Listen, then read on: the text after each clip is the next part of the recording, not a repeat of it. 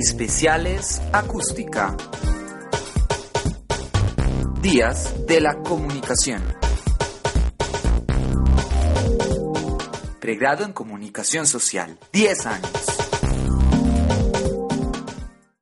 Durante los días de la comunicación hablamos de Ciudad Lab, movilización social, creación y ciudadanía con Camilo Cantor. Bueno, mi nombre es Camilo Cantor, eh, soy diseñador industrial, actualmente trabajo en el Parque Explora, pero digamos que mm, he tenido un recorrido pues por varios procesos, ¿no? Desde tener es participar en un colectivo que tiene una revista que se llamaba newton.com, digamos es donde inicia todo, hasta mm, como Media Labs o Hackerspace, eh, y bueno, y ahorita digamos que, que en toda esa búsqueda, de un momento a otro me estrellé con la con el sonido, ¿no? Entonces, digamos que si bien tengo una línea muy teórica desde la construcción de laboratorios y de, digamos, esculcar en esos procesos de colectividad con, con el laboratorio, la otra excusa que tengo en mi quehacer es lo sonoro. ¿Y por qué el sonido? Digamos que mi acercamiento al sonido, si bien era como un amante ahí como de los sonidos raros que yo creo que viene de mi padre, realmente cuando me estrellé con el sonido fue en un bus eh, yendo para el centro en Bogotá. Y mientras sonaba el trancón y eso, se subió un músico, nadie le dio plata. Y dije, ve, todo lo que, todo lo que está pasando alrededor y este man, pues, viste, y como que ahí empecé una exploración desde lo sonoro. Eh, en principio con los músicos de la calle, ¿no es cierto? Documentándolos, grabándolos, eso me acercó a las tecnologías web, eh, con los mapas, con, con la cartografía, eh, después ya mi, digamos que mi pregunta no era tanto el músico, sino el sonido de la ciudad. Y en todo esto, además, me, el que yo iba caminando y veía un músico, eh, hacía que yo me quedara hablando con él. O veía que en un bus estaba montando uno y yo me le montaba detrás a él, ¿no?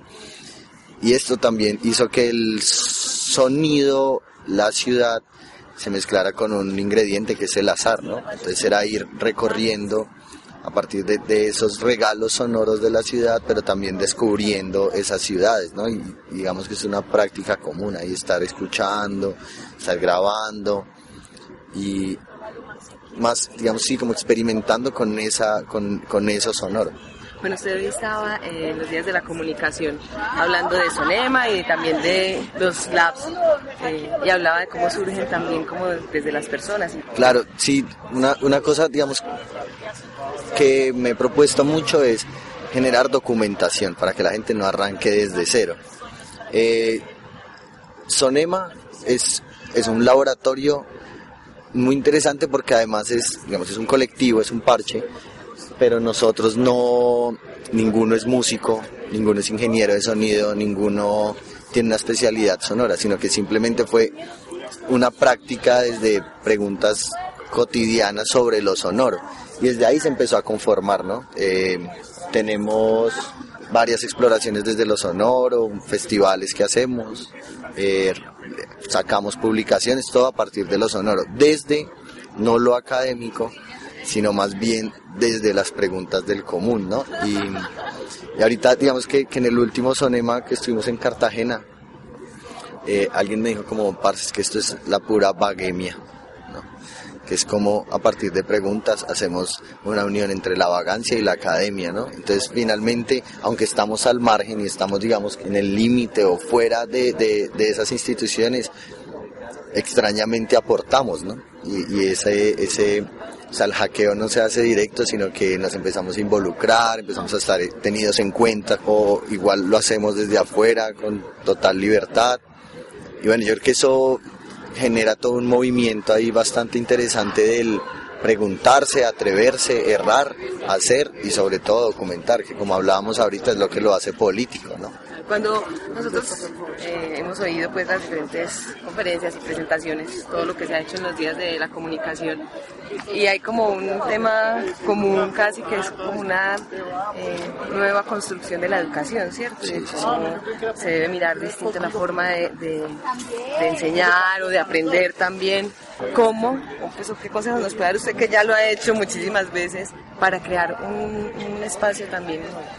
Generar pues, yo- espacio de creación. O sea, yo creo que somos totalmente visuales, ¿no? Si uno le pregunta a cualquier persona como, hey, ¿qué viste del punto A al punto B? Él te nombra el taxi, vi un señor que se cayó y un edificio estaban arreglándolo, ¿no? Te, te lo narran todo en imágenes. Y yo creo que ahí es donde tenemos una responsabilidad con ser activistas sonoros, ¿no? Y es cierren los ojos y escuchemos, ¿no? que tiene otra atmósfera totalmente diferente el sonido. Y a partir de ahí empezar a generar preguntas. También, también cuando a veces hay como un purismo con el sonido, ¿no? Eh, pero también qué pasa con ese ruido sucio, qué pasa con ese sonido que nos queda mal, como, como no es necesario tener una Zoom súper poderosa para experimentar y grabar, cómo construimos nuestros propios micrófonos, cómo indagamos en otras escuchas, ¿no? Yo soy amante de los piezoeléctricos, por ejemplo, que te permitan, o a mí me han permitido algo que yo denomino como escuchar lo invisible. Entonces, otras, esas otras escuchas, ¿no? Y finalmente es como eso, como entrenar el oído, pues como empezar a interesarse en otras cosas. Eh, no es necesario tener un amplificador, un amplificador es un cono, que lo haces con papel y te permite hacer otras escuchas y otras como indagaciones, ¿no? Y ya para terminar, con lo que hablaron con todos los demás que estaban en eh, la conversación que tuvieron hace un rato, ¿qué encuentra usted que fue interesante? ¿Qué conclusión puede sacar? A mí, digamos que, que la charla, la charla me pareció interesante porque tenía una diferentes miradas, ¿no? Y como que todo fue súper complementario. Lo que yo decía, yo vengo de Bogotá y tengo una mirada desde acá, ¿no? Y misteriosamente fui como el que hizo la línea de tiempo y no soy de acá, porque también es una posibilidad de mirar desde atrás de la barrera, ¿no? y también como una esa idea de que yo nunca he pertenecido a un laboratorio realmente, mi laboratorio está atrás en la mochila, ¿no es cierto? Y voy andando buscando como esas colectividades donde colaboro. Jorge viene de otro lado, desde la institución, que ha aportado mucho a esta creación de los laboratorios y esta, digamos, escena creativa que se está viendo ahorita. Y Pedro, que ha sido un observador desde el otro lado del charco, ¿no? Y que ahora viene a enfrentarse con esta idea del lab Sudaca. Yo creo que, que eso, digamos que dio un diálogo bastante interesante, que si nos ponemos ahí a hablar, eso, allá estaríamos dos, tres, cuatro horas. Pero creo que, que sí hizo un contexto bastante interesante y, y- yo creo que en el fondo animó, ¿no? Tocamos cosas desde el género, hasta el quehacer en la academia, hasta en los espacios alternativos, bueno.